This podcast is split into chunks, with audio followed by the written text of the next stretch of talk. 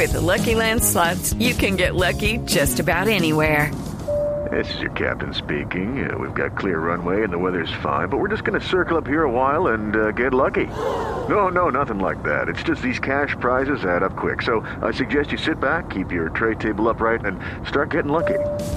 Play for free at LuckyLandSlots.com. Are you feeling lucky? No purchase necessary. Void where prohibited by law. 18 plus terms and conditions apply. See website for details. Son las 8 de la noche. Aquí comienza Mesa Blue con Vanessa de la Torre. Son las 8 en punto. Bienvenidos a Mesa Blue. Nuestro invitado de hoy es el defensor del pueblo, Carlos Alfonso Negret. Y vamos a tratar de entender, es el defensor del pueblo saliente, qué es lo que hace su oficina y por qué es que es tan importante. La Defensoría del Pueblo hace un trabajo de verdad entregado por los líderes sociales, por la violencia contra los niños migrantes, por las tutelas, por la defensa de todas las personas que buscan que Colombia sea un Estado en el que usted y yo podamos convivir mientras usted y yo no pensemos lo mismo, pero que podamos estar juntos. Llegan a rincones a donde nadie más llega. Tienen unas misiones humanitarias bárbaras, tremendas. Eh, miden los riesgos, miden el conflicto. Es realmente un puesto muy importante. Y en este momento hablan de las mujeres, del género. Y en este momento pues está definiéndose quién va a ser el próximo defensor del pueblo.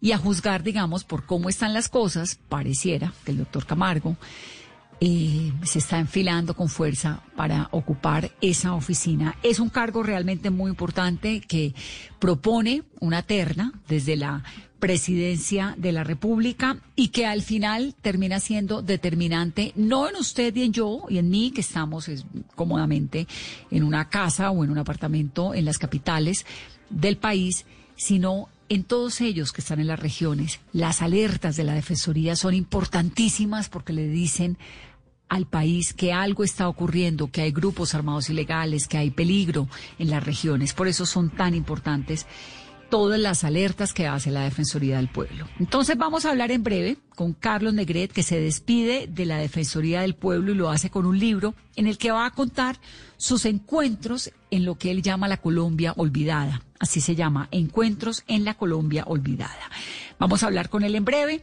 Vamos a hablar también de las cifras del coronavirus en nuestro país, que llega hoy a 12.830 casos con 40.101 pruebas. Son dos límites que no se habían tocado, el número de pruebas 40.101 y los casos 12.830. Pero la noticia también preocupante de otro lado, 410.500 eh, 410.453 personas contagiadas y 13.475 que han fallecido según el último informe del Ministerio de Salud que nos llega hace unos momentos. Son las 8, dos minutos de la noche. Volvemos ya con el doctor Negret. Todos tenemos un reto, algo que nos impulsa, eso que nos hace levantar de la cama todos los días, un sueño que nos lleva al límite y nada más importa. No importa el dolor, ni la frustración, no importa el tiempo. Un reto que es a la vez nuestro combustible y nuestra obsesión. Porque nada se consigue de la noche a la mañana. Este es mi reto. ¿Cuál es el tuyo? Pasta Sonia. Sabor y energía que te hacen mejor. Trabajamos pensando en usted. Ponle color al futuro de los niños de Colombia con la tarjeta Débito UNICEF Banco de Bogotá, con la cual aportas el 1% de todas tus compras a los programas de salud, educación y alimentación de UNICEF y el banco aporta otro 1%. Pide tu tarjeta en www.bancodebogotá.com. Aplican términos y condiciones. Vigilado Superintendencia Financiera de Colombia. Protegido Fogafín. Doctor Negret, me encanta saludarlo hasta ahora. Bienvenido a Mesa Blue. Muchas eh, gracias y qué bueno volver a estar ahí en la mesa Blue. Ay, qué bueno. Bienvenido. Siendo casi, siendo casi las 8.04. Ya son las 8.04 de la noche. Lo primero, ¿cómo le va con esta cuarentena? No, lo que hemos hecho es hacer caso. Creo que cuando el presidente, la alcaldesa, los gobernadores, los alcaldes municipales dan unas instrucciones, uno debe seguirlas. En Colombia estamos acostumbrados a no hacer caso y realmente cuando uno ve las cifras de hoy, más de 12 mil personas, más de 321 muertos, pues es una cifra de preocuparse. Creo que ha habido un manejo responsable. Nadie estaba preparado para esta pandemia, ni nosotros mismos, pero hemos salido poco y hemos cuidado la salud de todos nuestros servidores de la Defensoría. ¿Y cómo ha hecho para trabajar lo que usualmente hace la Defensoría, que es estar en las regiones y con estas personas que están en lugares distantes en medio de una pandemia? ¿Cómo está funcionando la Defensoría? Nosotros, eh, desafortunadamente, se nos quedaron la visita por los ríos en Baupés y Amazonas, la visita del Caquetá y Putumayo por los ríos, la visita o misiones humanitarias que llamamos nosotros por todo el río Magdalena desde Barranca Bermeja hasta Barranquilla, así como una ruta que eran los 200 años de los derechos humanos entre Arauca, Casanare y Boyacá. Pero eh, ya habíamos hecho más de 33 misiones humanitarias por todo el país, no podíamos exponer a nuestros servidores, no me podía exponer yo que eh, tengo unos factores de riesgo y había que cuidarnos a la comunidad que siempre nos esperaba y no lo hemos podido hacer, pero afortunadamente la entidad es una entidad que hoy la dejamos encaminado en materia eh, virtual y digital, lo que nos va a permitir ya cuando pase esta pandemia, que desde los territorios podamos de una vez ir haciendo los informes de los escenarios de riesgo que tenemos eh, nosotros cuando vamos en la región, no esperar a que volvamos después de ocho días o diez días. Hmm. Ya vamos a hablar de todo esto, de cómo hacen esos informes de riesgo, de las alertas, que todo eso es muy, muy importante. Y además del trabajo que hace la Defensoría, eh, la verdad que como periodista pues he tenido eh, la fortuna de poder contar con, con el acompañamiento de la Defensoría del Pueblo porque es muy increíble, pero es una institución que respetan en las regiones donde muchas veces no se respeta nada y por eso quería hablar con usted para que nos contara cómo fue este tiempo de trabajo. Arranquemos tal vez con algo que no saben los colombianos y que no lo quiero contar yo. ¿Qué es lo que hace la Defensoría del Pueblo? Eh, primero somos la última herramienta que tiene el ciudadano cuando se siente vulnerado en sus derechos. Entonces ya después de haber ido a todas partes, dice, voy donde esos señores de los chalecos azules y va y nos busca y nos dice, tengo un problema en educación, un problema en salud, necesito un abogado que me defienda a mi hijo que está injustamente detenido. Eh, va una mujer que ha sido golpeada por su compañero o por su esposo. Van las comunidades indígenas para que tratemos de mediar en los asuntos eh, con los campesinos y, realmente hacemos todo eso para hablarlo coloquialmente y para hablarlo como dice la, la, Constitución, pues nosotros promovemos, ejercemos, divulgamos los derechos humanos, los protegemos, eh, prevenimos sus violaciones y, y fomentamos para que no, para que haya la observancia del derecho internacional eh, humanitario y del derecho humano en general. Pero lo más importante, Vanessa, de la entidad es la confianza que tienen los ciudadanos de Colombia en la Defensoría. No por más hace tal vez ocho días, eh, una compañía que, que hace las mediciones de la percepción, después de las instituciones educativas eh, en el mismo puesto del Ejército Nacional con una percepción del 72%. Entonces, pues para nosotros es, faltándonos casi tres semanas, pues es muy eh, eh, satisfactorio porque trabajamos de la mano de 2.000 personas que hacen parte de esta gran entidad del Estado y más de 4.000 contratistas porque nosotros manejamos todo lo que tiene que ver con la defensa pública, los abogados que... Ahora, cuando usted dice que es la última barrera que tienen los ciudadanos para que sus derechos sean eh, respetados. No, es la última barrera, es la última opción de vida que tienen. Cuando ya nadie los ha atendido, ellos van a la Defensoría. El último recurso somos nosotros en algunos casos y ya los que saben van directico a la Defensoría a colocar una tutela en salud porque no le atienden un hijo. Eso, le, les- eso, eso quería, que me contara un poco más como de la herramienta cotidiana. ¿A qué van? Van, mire, eh, hay una cifra que es del año del año pasado, que es la cada los colombianos cada 34 segundos tenemos que que vía la Defensoría del Pueblo, vía las personerías, tenemos que ir cada 34 segundos a presentar una tutela para el respeto en el- los temas de derecho a salud. ¿A eso qué me refiero? Cuando, como en el caso mío, que no, no tuve que hacerlo, que el médico le dice después de uno de los exámenes, usted tiene cáncer. El siguiente paso es, o usted le dan quimioterapia o le dan radioterapia.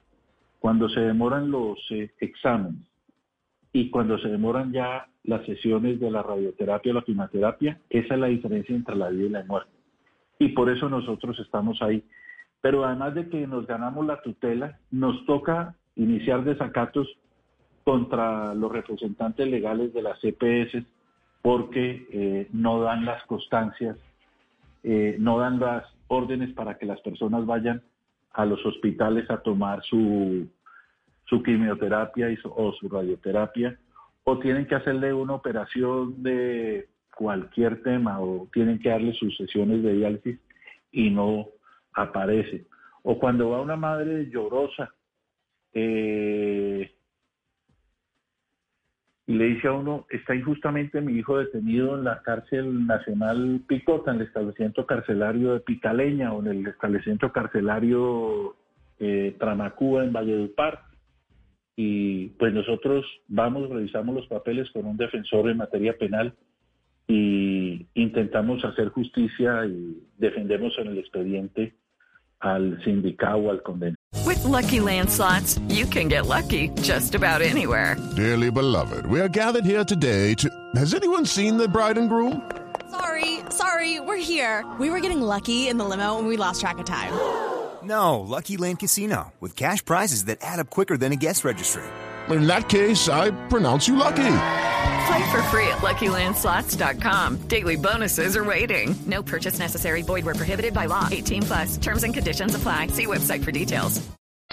Me gusta que nombre la Tramacúa porque es la cárcel, pues, donde hay además un montón de personas.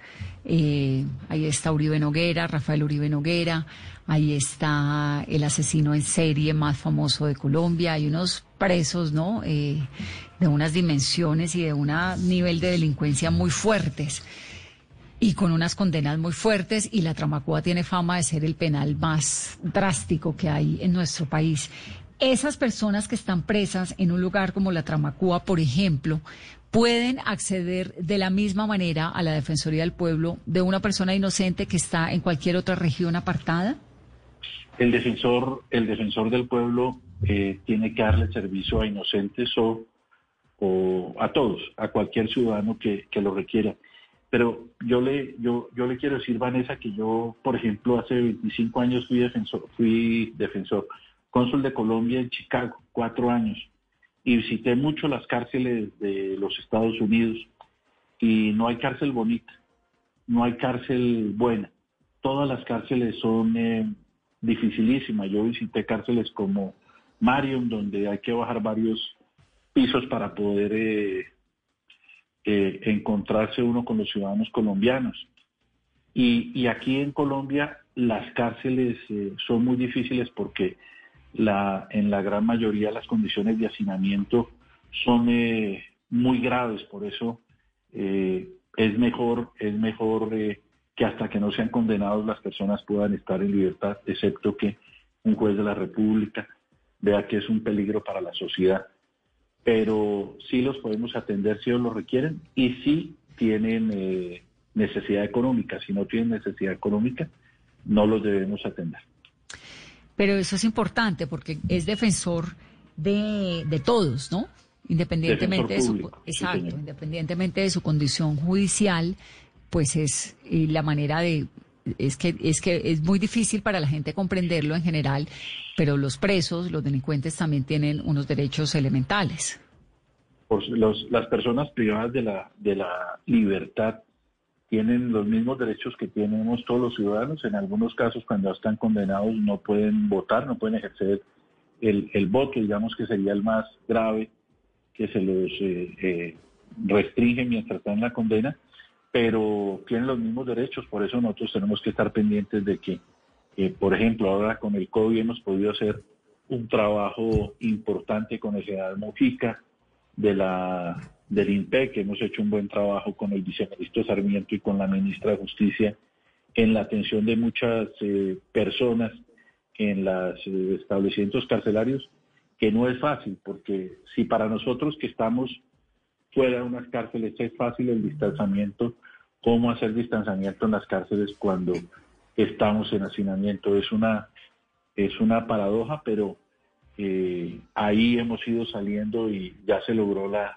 por ejemplo, Villavicencio ya está eh, casi sin COVID, sino es que quedó sin COVID. Pero, pero bueno, hay que seguir eh, trabajando y todo esto se da por el gran, por la gran mística y por la pasión que tienen la- los servidores de la Defensoría. Defensor, ¿y en Colombia cuáles son los derechos que más se vulneran y en qué proporción? El derecho a la vida. El derecho a la vida yo creo que, que es el más importante y el, el de mayor eh, eh, vulneración. Eh, el otro derecho es el tema de la salud. Es que en este país no, debemos necesitar eh, presentar una tutela para que me amparen mi derecho. Si uno paga todos los meses, como en efecto pagamos los que estamos en un régimen contributivo o los que están en el régimen del CISBEN, no tenemos por qué ir a la tutela, nos tienen que dar el servicio médico requerido. Habrá que seguir trabajando y esta pandemia nos abrió los ojos de que el sistema de salud, primero, tienen que cumplir las obligaciones, las EPS y las IPS, pero también creo que hay que darle una mirada que le hemos venido diciendo de la mano del señor procurador en los temas de la contratación del, personal de la salud.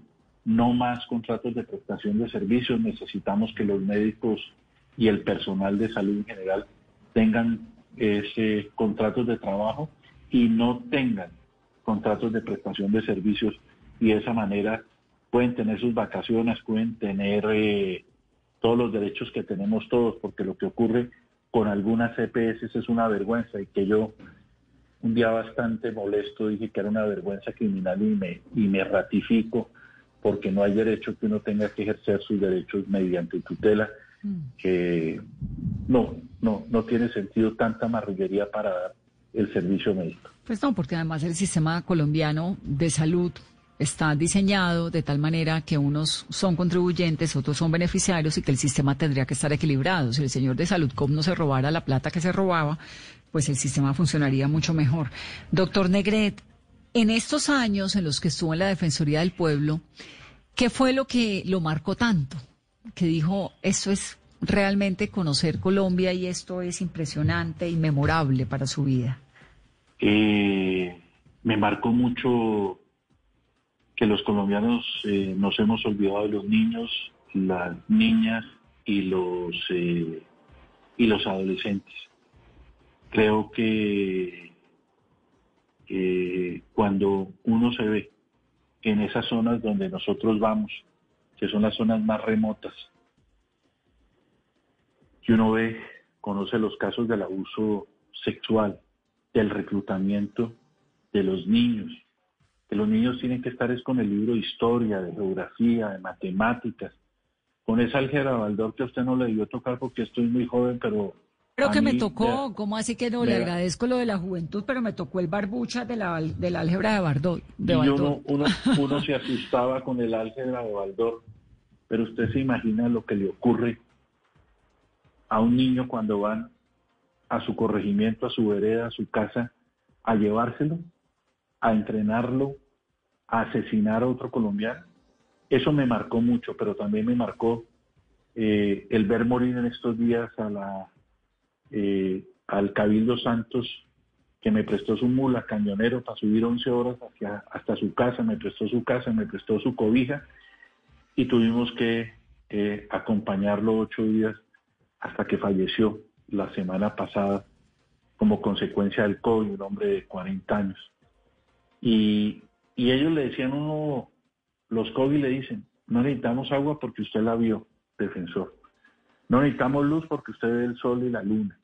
Denos tranquilidad, quítenos a los Pachenca, quítenos a los sucesores de los eh, de Hernán Giraldo. Queremos tranquilidad, defensor. Y en otras zonas nos dicen, quítenos la, quítenos la coca. Nosotros nunca quisimos sembrar coca.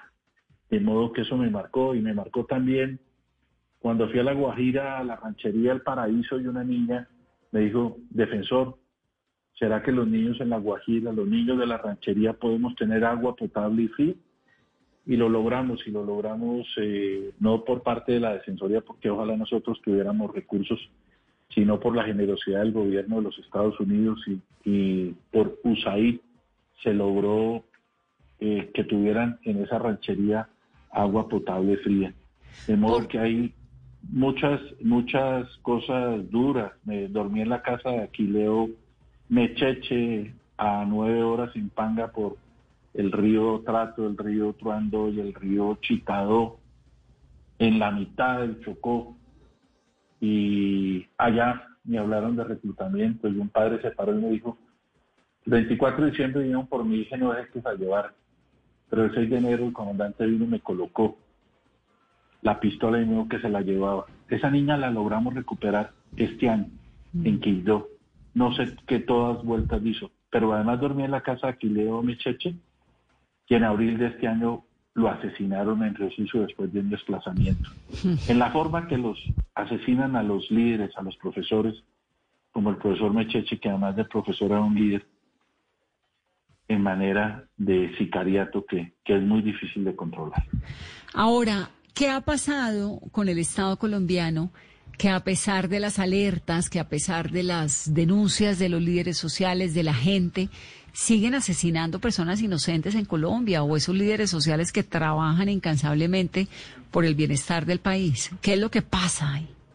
Eh, en, cifras de, de, la Defensoría, que como dice el, el relator de, de líderes sociales de Naciones Unidas, Michel Forbes, dice, deben tenerse en cuenta son las cifras de la Defensoría, que es la entidad que está en terreno. Y eso ha sido una lucha que no, no lo logramos.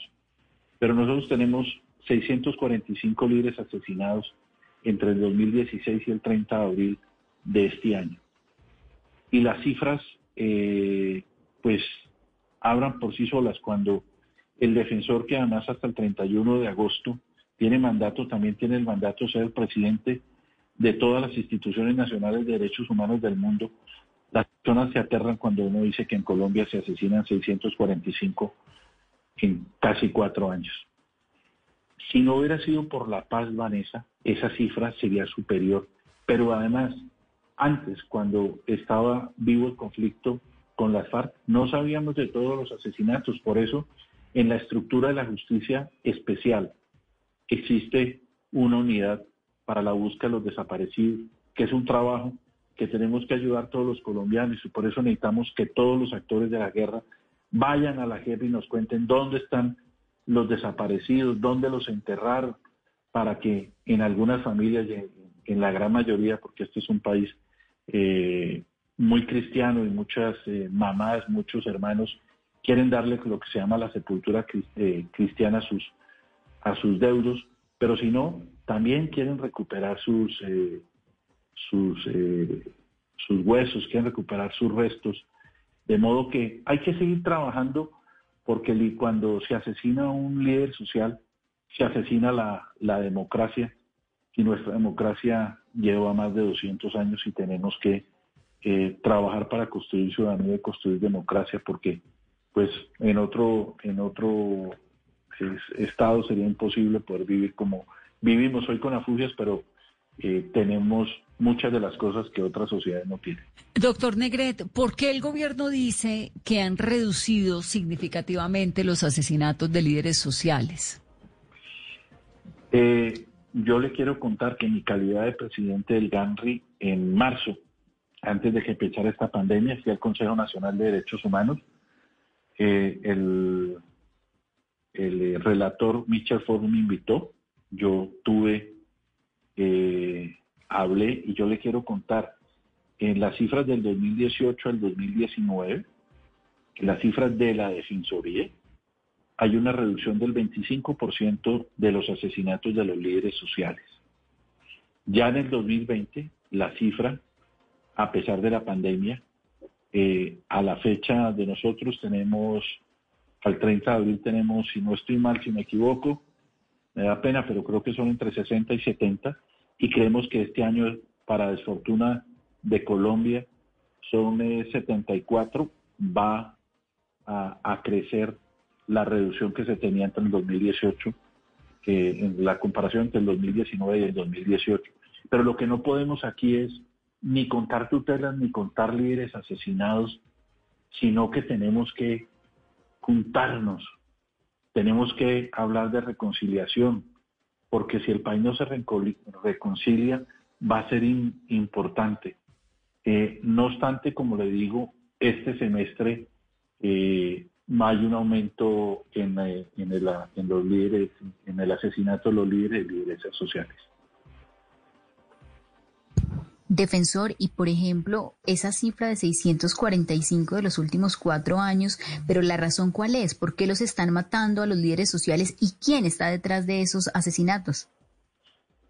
Mire, le quiero contar que en lo que tiene que ver en la Orinoquía y Amazonía hay un fenómeno que se llama la desforestación, por eso asesinan a los líderes pero también los asesinan las disidencias de las FARC, las, eh, el clan del Golfo, los caparros, el LN, el EPL, los asesinan porque están en contra del narcotráfico, porque están en contra de la minería ilegal.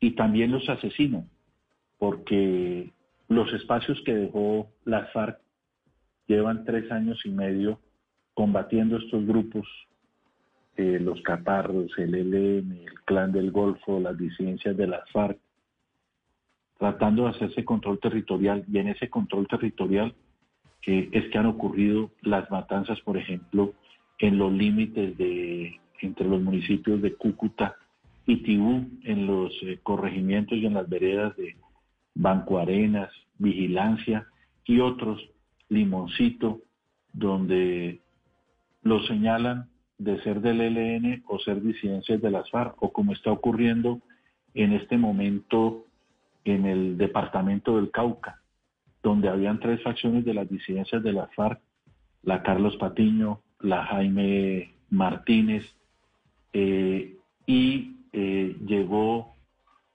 la, el grupo que comanda el Iván Márquez, y se están desintegrando las disidencias y están en este momento en combates muy fuertes en toda la, zona del norte del Cauca. De modo que se, asesinan entre ellos lo que se llama la nueva, la nueva Marquetalia y pues seguiremos viendo eh, defensores de campesinos, indígenas y afro, porque están en la mitad, porque es que los únicos que sufren con estos homicidios, con estos asesinatos, son las personas que viven en los sectores rurales. Muy esporádicamente ocurre un homicidio de un líder en las zonas urbanas, porque pues aquí es mucho más fácil de, evitarlos que en los corregimientos y en las veredas en las zonas apartadas. Según las cifras, eh, oficiales en lo ocurrido de este año, aún con la pandemia, han perdido la vida 95 líderes sociales, de los cuales 82 fueron asesinados desde que se decretó la pandemia, 82 desde el 23 de marzo. ¿Se ha complicado aún más la situación de los líderes sociales en esta cuarentena? Digamos, ¿han arreciado los hay grupos armados ilegales? Esa cifra 82 no es la no es la nuestra, la nuestra es 74 a abril 30 puede ser que lleguemos a esa cifra o la, o la superemos. Eh, por supuesto eh, que se han aprovechado del COVID y de las restricciones en movilidad, en que la gente realmente está asustada, que la, el 90, el 95% de la gente está juiciosa en la casa, que van y buscan allá a los líderes que no quieren el narcotráfico, que no quieren la minería ilegal. Y, y realmente sí ha habido un aumento y nosotros lo, advertimos en una alerta temprana eh, con ocasión del COVID. Lo advertimos, las restricciones de movilidad que estaban haciendo el ELN en el Catatumbo, en el norte del, en el norte del Cauca, por ejemplo, que no dejaban subir que los suministros mínimos como el arroz, el azúcar, la sal, el aceite, y para obligar el liderazgo de los ciudadanos de bien de Colombia, y por eso también los asesinan. De modo que hay que seguir trabajando para que en Colombia eh, no decaigamos en la paz. Como ha dicho el defensor, eh, los colombianos nos merecemos la paz y no la, no la guerra.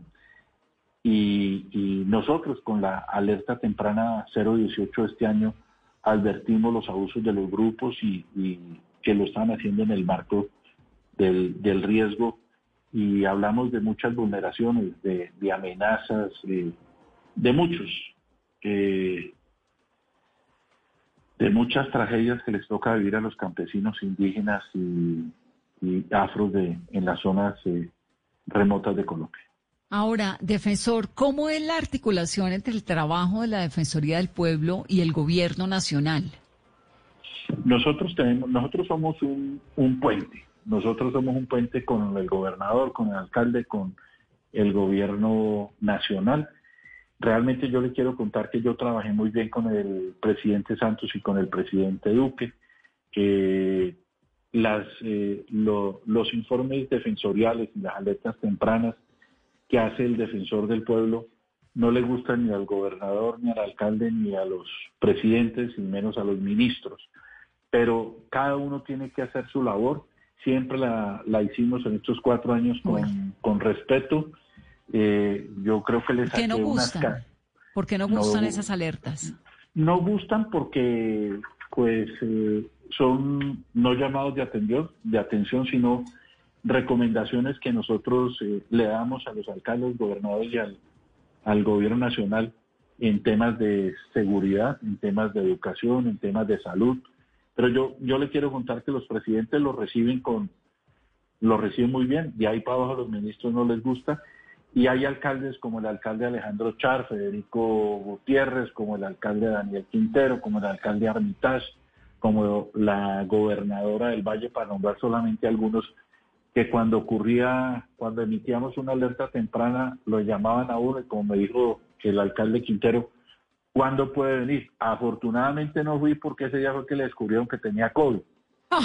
yo tengo unas prescripciones médicos, eh, no fuimos, pero eh, pues no es fácil como que, uno le diga al alcalde de Medellín, eh, hay 149 grupos armados en Medellín, hemos encontrado, ellos, los alcaldes y la Policía Nacional y el Ejército lo saben, y este simplemente es un llamado que hace la Defensoría desde la órbita del señor defensor, que es nosotros caminamos por las comunas, caminamos por los barrios, por los corregimientos, por navegamos los ríos de Colombia y montamos a caballo y tomamos cafecito en los pueblos y escuchamos lo que está pasando y vemos que no funciona el centro de salud, que no llega al médico, que los niños se mueren por desnutrición. ¿Y por qué? ¿Y por qué es que a veces, a pesar de las alertas de la Defensoría del Pueblo, parece que nada estuviera pasando? Porque es que a veces uno oye que hay, bueno, no sé, en el Chocó, por ejemplo, que ustedes llegan a unos lugares tan remotos, que hay 15 alertas de la Defensoría del Pueblo, 10, porque es que no es una ni dos, son un montón. Y como que no pasa nada. ¿Por qué? Es que, es que en el Chocó, en el Chocó y en el Cauca, por ejemplo, pasan todos los males.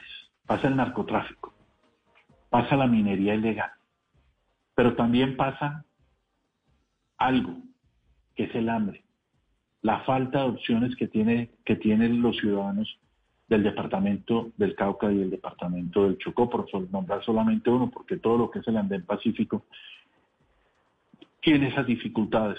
Entonces, realmente lo que nosotros tenemos que hacer es, primero, ir a las regiones, escuchar con paciencia a la gente, caminar y llegar como llega la gente a su casa, a sus zonas, a su corregimiento, a su centro poblado, dormir allá, comer allá, sin ningún afán. De esa manera es que logra la defensoría tener confianza. ¿Y por qué no funcionan eh, las cosas y por qué no atienden? Yo creo que en la gran mayoría de los casos eh, se atienden. Lo que pasa es que la situación en algunos y atraso de, de algunos departamentos es de muchos años. Y hay otro tema que no podemos taparnos los, los ojos, que es la corrupción en muchos eh, en muchas partes del, del país y uno ve que el centro salud se quedó en la mitad o se roban los equipos o la carretera no la hacen como tenían que hacerla. Pero lo único que uno, Vanessa, no puede perder eh, en Colombia es como dijo el Papa cuando estuvo hace un par de años aquí, refiriéndose a los jóvenes, no podemos perder la esperanza y Colombia no puede perder la esperanza y somos un país supremamente rico en cualquier, eh, en cualquier situación. Este es un país económicamente muy fuerte y nos toca eh, reconciliarnos y reconstruirnos después de esta pandemia porque hay muchas personas pasando eh, dificultades. Defensor, y usted que recorrió varias regiones del país, ¿cómo queda esa Colombia profunda hoy? ¿Cómo es esa radiografía y cuáles son esas zonas que necesitan una intervención inmediata por parte del Estado? Las zonas son fácilmente identificables. El Estado, el Estado le debe cumplir a esas zonas, pero son Nariño, Cauca, la, todo el Chocó, el Bajo Cauca, el Bajo Cauca y Sur de Córdoba, el Catatumbo. Ahora tenemos mucho problema por eh, el aumento de las disidencias al mando de Gentil Duarte John 40, alias Talarcá, en un triángulo que yo he denominado Guaviare, Meta y Caquetá, donde obligan a los campesinos a tumbar eh, bosque, les pagan entre 5 y 10 millones de pesos por cada hectárea, pero además los obligan a cultivar hoja de coca. Y cuando uno va a esas zonas y, duerme en zonas como Argelia, Cauca, o en Tumaco, subiendo por el río Chagui, uno le pregunta a la gente cuánto le queda a usted después de, de cultivar la hoja de coca, que llevo hoja de coca en el Tarra, por lado y lado, en Argelia, en el río Chagüí. Y dicen, doctor, no nos quedan más de 300 mil pesos. Y uno lo ve fácilmente. Cuando uno va a esas zonas, no ve casas de material, y no, no digo casas con ladrillos, sino casas bien hechas, porque hay zonas donde el ladrillo no sirve por el calor, pero son realmente casas eh, muy sencillas, muy humildes, o sea que los recursos de la hoja de coca, de la marihuana, de la minería legal, se queda en los, eh, las personas que manejan las economías ilegales de la deforestación, del oro, del platino y en general del narcotráfico. Y en materia de sustitución de cultivos, ¿cómo queda el país y estas zonas? Porque la gente, por ejemplo, lo que usted nos cuenta, defensor, sigue acudiendo a sembrar hoja de coca. Sí, realmente, realmente eh, el, campesino sabe que sembrar hoja de coca es, un, es una actividad lícita, pero en muchas partes eh, la hoja de coca es la única alternativa para pagar el profesor de matemáticas o el profesor de de historia, por decir algo. Eh, yo he sido crítico en el acuerdo que hizo el gobierno nacional con la FARC del punto 4, porque en el punto 4 eh, dice, en Colombia se acaba el cultivo, los cultivos ilícitos, y de dos maneras se acaban. Sustitución voluntaria o erradicación concertada. Perdón, sustitución eh, voluntaria concertada. Si no se logra eso, hay que erradicar. Eh, el, daño, el daño que uno encuentra en la última misión humanitaria que hicimos en el, en el eh, Chocó, en Jurado, yo le dije a los indígenas de, Jurado y a las comunidades negras que el corazón de la paz es la sustitución. Y eso también lo conocen ellos. Pero el, grave, el grave problema es que hace unos años todo lo que era marihuana y cocaína en su gran mayoría salía para el exterior. Hoy desafortunadamente, como lo decían varios gobernadores indígenas, la, la hoja de coca y el carbohidrato de coca se está quedando para que los niños eh, empiecen el consumo de hoja de coca y pues es el, el, consumo de la cocaína, perdón, y eso es supremamente grave porque donde eh, no rescatemos a los niños de la hoja de coca, caerán en otras, eh, en otras, perdónenme la expresión, parodiando, en otra pandemia como puede ser irse a los grupos armados eh, porque no tiene otra alternativa. Usted cuando recorre los, los regiones, los lugares apartados de Colombia, digamos, se hace una radiografía del país en términos de reinserción, de volver a las fuerzas, eh, de los, de volver a grupos armados ilegales, de continuar con la sustitución de cultivos ilícitos. ¿Qué se encuentra? ¿Cuál es esa radiografía que usted hace? Eh, digamos que la, la, la fuerza del Estado en algunas zonas como en Argelia, como en el Catatumbo, el Estado, vía Fuerza Militar y la Policía Nacional, intenta controlar estos cultivos, pero, pero la fuerza de la economía legal es eh, muy fuerte y la sustitución es el único camino de la paz. Por eso se firmó el acuerdo con las FARC y tenemos que sustituir, tenemos que acabar los cultivos ilícitos porque es un mal que le, que le está haciendo daño a toda una sociedad como la colombiana, pero también eh, no, no, no está bien que nosotros sigamos enviando como colombianos, los narcotraficantes, mandando cantidades y toneladas y toneladas de, de cocaína para acabar varias familias, para acabar varias sociedades. El camino es inversión social, el camino es que los programas de la estructura del, acuerdo de paz, como son el PENI y el PEDET, eh, empiecen a funcionar como han venido funcionando, que los proyectos productivos de los excombatientes empiecen a funcionar como han venido funcionando, porque además a la, a la paz eh, hay que tenerle paciencia de ambos lados. La paz se, se eh, firmó para 15 años. Las FARC tiene que tener paciencia y el gobierno tiene que tener paciencia con las FARC. No, la gente, no es, la gente, la gente, doctor Negret, en las regiones, en los lugares apartados, los que pusieron la vida, los que pusieron los muertos, los que pusieron los hijos, los que pusieron las armas, hemos dicho, los que vivieron la guerra de verdad, ¿qué piensas de estos, de este momento político y del proceso de paz del país, de la implementación? ¿Qué sensación le queda a usted? hay una tristeza y, digamos que a mí me tocó ver la firma de Cartagena, ver la firma del, Colón, empezar a salir y, desafortunadamente comandantes como Gentil Duarte que estuvieron en, La Habana eh, no quisieron seguir con el proceso porque quisieron seguir en el proceso del narcotráfico en el proceso de reclutar. Pero los campesinos, los afro, los indígenas, los ganaderos, los cultivadores, tenían mucha ilusión en el proceso eh, de paz. ¿Por qué? Porque generaba tranquilidad.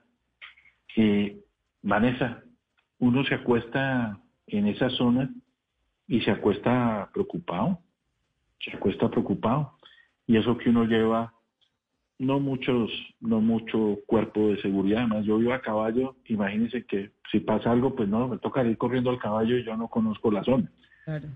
Ni la gente nuestra, pero a Colombia hay que darle la tranquilidad que los ciudadanos de las zonas eh, rurales puedan dormir tranquilos. Y se logra si logramos eh, acabar el cultivo de hoja de coca. Y ese cultivo de hoja de coca se logra por eso le digo, lo más importante del proceso de paz es la sustitución, es el, punto focal, pero no nos podemos decir mentiras, el narcotráfico nos hace mucho daño y muchos se volvieron al, al negocio de la hoja de coca porque pues no pudieron vivir con el 80% que les pasa, que le pagaba, que le pagamos todos los colombianos eh, como parte del acuerdo de, de La Habana y de Cartagena. No aguantaron y prefirieron devolverse a extorsionar y a sembrar hoja de coca o a cobrar gramaje y a reclutar niños. Pero usted cree que esa decisión fue porque no encontraron las respuestas en las promesas hechas o porque son personas que no querían apostarle a la legalidad? Yo creo que no querían apostarle a la legalidad. Los colombianos teníamos que tener eh, paciencia y ellos también tenían que tener eh, paciencia, los excombatientes tenían que tener paciencia, no es fácil. Uno, uno eh, nosotros visitamos todos los ETCR, tienen dificultades porque pues son en zonas apartadas, eh, no hay agua potable en los ríos ribereños de la Amazonía y la Orinoquía, pues era muy difícil llevar todos los servicios públicos en algunos lugares donde están. Pero lo único, vuelvo y reitero a usted y a sus oyentes, Vanessa, y a la mesa Blue, que, que no podemos perder la esperanza. Colombia es supremamente rico, somos eh, eh, muy, muy, eh, somos muy hábiles como para no lograr los caminos de la, de la concordia. Y ahora me, recuerdo que cuando fui al Guaviare, por ejemplo, estaban arrancando los, las zonas veredales y en una zona de ellas, tal vez en Charras o en, en Charras o en Colina, no me acuerdo cuál de las dos, eh, vi una cantidad de mujeres embarazadas de, de todavía andaban armados, entonces andaban con sus barrigas de mamá que son tan bonitas y con su fierro al lado. Y yo dije, los hijos de la paz. Y así tiene que ser. Algunos se debieron haber ido de las zonas veredales aburridos porque pues construir y, hacer paz y hacer escuelas y hacer carreteras por allá donde estaban no era fácil, pero, pero la gran mayoría se volvieron a otra vez a, caer en el negocio del narcotráfico, en la extorsión y en el reclutamiento que tenemos que sacar del ordenamiento social de Colombia. Eh, sí, pero también esa imagen de las mujeres, ¿no? Yo también tengo esa imagen de las mujeres embarazadas. Bello, bello. Pues es muy pero bello bello, porque además eh, si, si usted las vio, Vanessa, como las vi yo, eran niñas, eran muchachas eh, jóvenes y, y, además yo hice, hice esa anotación en ese momento, era porque era vida, era, eran los hijos de la paz, eran los hijos de la ilusión, de la ilusión de este país que podemos eh, salir adelante y yo pues además soy un defensor de la, de la vida y teníamos que ¿cómo se llama? Rodearlas. En una cárcel, por ejemplo, visitando la cárcel de Montería, me encontré a una sobrina de Pastor Alape, que le ayudamos y le prestamos asesoría jurídica para que pudiera salir. Y él, ella vivía allá en la cárcel con un niño que había nacido en la cárcel y que iba a cumplir tres años y, logramos que saliera antes de cumpliera sus tres años, de modo que hay que trabajar por los hijos de la paz y todos nuestros hijos tienen que ser hijos de paz. Colombia tiene que entrar en la senda de, la paz. No podemos seguir en esa grieta que nos quieren meter algunos sectores o varios sectores en la grieta de la, de la polarización y la estigmatización. ¿Y usted, doctor Negret? ¿Cómo lidia con ¿Ah? eso? Con las críticas, con la polarización, con todo eso. Eh, uno no es monedita de oro para, para muchas personas y yo lo único que tengo que tengo es eh, que todo lo que hemos dicho lo hemos estudiado, hemos trabajado muy duro, le hemos dado la mano a los alcaldes cuando lo hemos requerido. La función más importante de nosotros es ayudarnos y ese tiene que estar eh, en eso tenemos que estar eh, el defensor nacional, el defensor regional.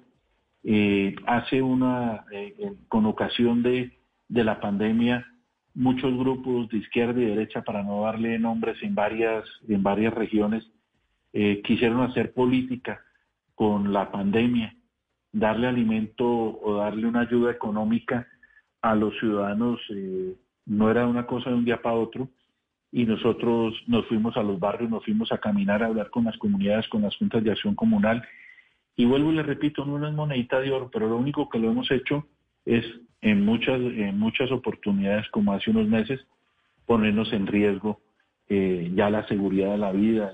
Hace un, tal vez unos eh, unas semanas unos iba a ir a una zona del país y, los mismos campesinos me dijeron no no no no vaya defensor que aquí lo están esperando no para conversar con usted sino para ponerlo a pasear y yo ya yo ya había paseado mucho y no no quiero pasar con no quiero pasear con gente armada que está por fuera de, del ordenamiento legal.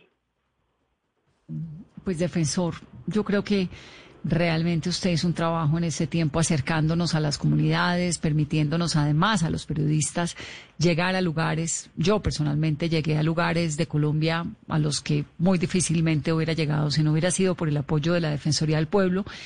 Y pues en nombre del periodismo sí le quiero dar las gracias porque nos permitió contar historias tan difíciles de las regiones apartadas siempre me quedó esa duda, ¿cómo es posible que la Defensoría se pueda mover en lugares tan conflictivos? Porque el nuestro es un país donde el orden público es muy complejo y la Defensoría se mueve. y va uno eh, en las casas y en los carros y uno dice, ¿cómo? ¿Cómo? ¿No? No decimos mentiras. Y le decimos, eh, le decimos en la, en la, en la cara a todos los ciudadanos lo que pensamos y igual que le decía en las zonas adentro del Chocó a los del ELN que dejaran de reclutar, que dejaran a los niños tranquilos, también me pasaron muchas cosas eh, cuando iba con colegas suyos. Eh, una vez que íbamos hacia, que, veníamos del Meta Guaviare, en Mapiripán, donde una matanza donde ya los colombianos no nos acordamos, eh, salió mucha gente del pueblo y ahí en Mapiripán, por ejemplo, me encontré a Alfredito Molano Papá. Y la reunión se debía acabar a las 4 de la tarde porque en esas zonas uno, los ríos no están iluminados y entonces hay que salir. El puntero y el lanchero me dijeron, doctor, y el jefe de seguridad toca salir. Y le dije, perdón, me faltan 14 personas. Hasta que no escuche a las 14 personas no nos vamos. Pero doctor, y salimos a las seis y media de la tarde ya cuando el sol se nos estaba escondiendo y era un recorrido de casi tres horas. Y lógicamente el puntero, que es la persona que va diciendo al lanchero a la izquierda, a la derecha, porque hay muchos palos en los ríos de Colombia, ¡pum! Golpeó un, motor y nos quedamos varados. Eh, una lancha de tres. Y venían muchos eh, periodistas, no sé si, si venían de Blue, tal vez sí. Y uno de los periodistas me dijo, doctor, ¿esto es normal? Y dije, claro, esto es normal, esto le pasa a los campesinos, a los llaneros, con sus motores Johnson 15. Les, les pasa todos los días que se les dañan los motores o que, o que cogen un pedazo de tronco y realmente nos dieron par de horitas por allá, el, el trabajando, el zancudo también, y cuando los vi tan preocupados le dije al jefe de seguridad, al mayor Correa, póngales una salsita que lo que Nietzsche no calma, no lo calma nadie. Y se calmaron. y, la armada, y la Armada nos sacó de allá. Y en otra jornada también hicimos eh, Arauca, Arauca Bichada, eh, Casanare, eh, nos emplayamos, que llaman, en esas zonas. Y yo me bajé de primero y me iba hundiendo como una movediza, me sacaron y ya después que todos eh, eh, ayudaron a, empujar la lancha, pero gracias a los periodistas le pudimos contar a este país lo que pasa en ciertas zonas, visibilizamos a los invisibles, eh, le contamos a los ciudadanos la situación de vulnerabilidad de tantos. y tenemos que seguir trabajando en ese mismo ritmo y con la transversalidad que dan los derechos humanos, que yo creo que, que el día que entendamos que los derechos humanos generan paz y que la paz sin derechos humanos es imposible, que vamos a poder cambiar Vanessa, de modo que, gracias a Dios, porque yo creo que la entidad más importante de la estructura del Estado, me van a regañar algunos colegas, que es la Defensoría del Pueblo, porque lo único que tenemos es voz, magistratura moral. Yo no puedo amenazar a nadie, sino que puedo decir lo que conozco en mis documentos y que me ayudan a preparar los servidores, pero pues yo no meto a la cárcel a nadie, yo no destituyo a nadie y yo no eh, fiscalizo a nadie, sino que hacemos un trabajo muy bonito en nombre de, todos los colombianos, de modo que eh, no es sino agradecimiento al periodismo, a la sociedad colombiana, a los ciudadanos que nos recibieron en su casa, que pudimos eh, volver a tantos sitios donde yo había ido y que aspiro otra vez volver cuando me lo permita el tiempo. Defensor, y después del 31 de agosto, ¿dónde lo vamos a ver? ¿A qué se va a dedicar? Eh, voy a la mesa de Blue, ahí a trabajar de 8 a 9 todos los días, de lunes a jueves. Temo que vaya abriéndome un partido ahí, algo, alguna cosa seria. yo me averiguo. No, realmente me voy a, a, descansar. Estos cuatro años fueron, como me dijo usted la vez pasada, en estos cuatro años yo estaba haciendo una maestría eh, con la comunidad. Ahora tengo que, eh, pues, recoger algo de, eh, de libros que no he leído, de comunicaciones que tengo que estudiar y, y, vamos a seguir escribiendo. Acabamos de escribir un libro muy bonito que lanzamos la semana pasada, que inauguramos el nuevo edificio que se llama Encuentros con la Colombia Olvidada. Ahora se lo mando, lo puede distribuir porque es, físico y está en digital. De modo que, que, que muy lindo, muy lindo de todo lo que pudimos hacer, pero quiero además decirle otra cosa, esto no se pudo hacer si no hubiera sido por la generosidad del gobierno del presidente Duque, del presidente Santos, de los ministros, del ministro Cárdenas, del ministro Carrasquilla, del director de presupuesto Fernando Jiménez, eh, de, de la doctora Numa que está ahora en presupuesto, del Congreso de la República que nunca nos dijo no a ninguna solicitud que hizo la Defensoría del Pueblo. Y vuelvo y reitero, y eso que la plata era para decir cosas que no le gustaban al gobierno. de modo que, mire, yo al presidente del GANI le puedo decir que en Guatemala le quitaron el 95% del presupuesto, mm. que, en, que en Panamá lo destituyeron en inconstitucional la destitución, que en Filipinas nos cerraron la sede, que en Polonia nos cerraron el Instituto Nacional de Derechos Humanos, que en Perú estamos trabajando porque eh, están eh, violándole todos los derechos al, al defensor del pueblo de, Perú, que en Costa Rica, a la defensora de Costa Rica, que intervino en un tema de la presidencia de la República y estuvieron a punto de hacerle un antejuicio para sacarlo. Aquí tenemos Estado, aquí tenemos equilibrio de poderes, aquí nos respetamos nuestros fueros Así hay veces nos peleemos, esto no es fácil y en la controversia y en la en la en esa diversidad de opiniones tenemos que construir paz, no hay otra opción y Estado. Estado pero para el ciudadano. Y los periodistas podemos seguir haciendo preguntas y no las contestan. Eh, yo creo, defensor, que realmente pues usted hizo un trabajo muy importante. Me parece que acercando a la gente, que además lo vimos con sus botas pantaneras y con sus chaquetas metiéndose en regiones, apostándole con todo, dejando tantas noches y tantos amaneceres a su familia.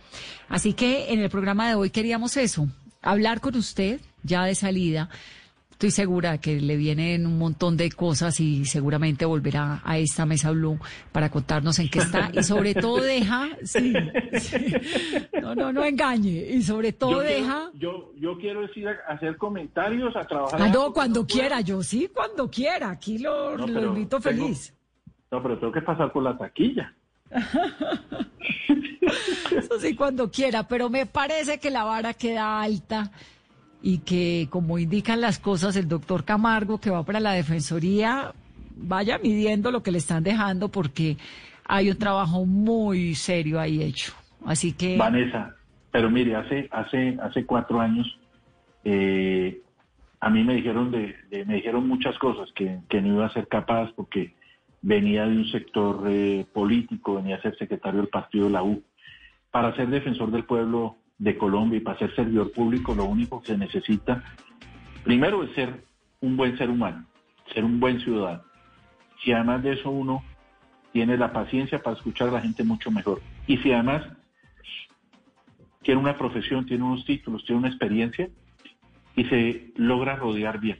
Eh, creo que, eso se, se, se, va a poder y el que, el que la persona que venga, el doctor Camargo, la doctora Martínez o el doctor Fajardo, eh, les haremos una entrega de una entidad con además con edificio nuevo, que eso quedó muy, muy, muy bien y es en beneficio de los derechos humanos en Colombia.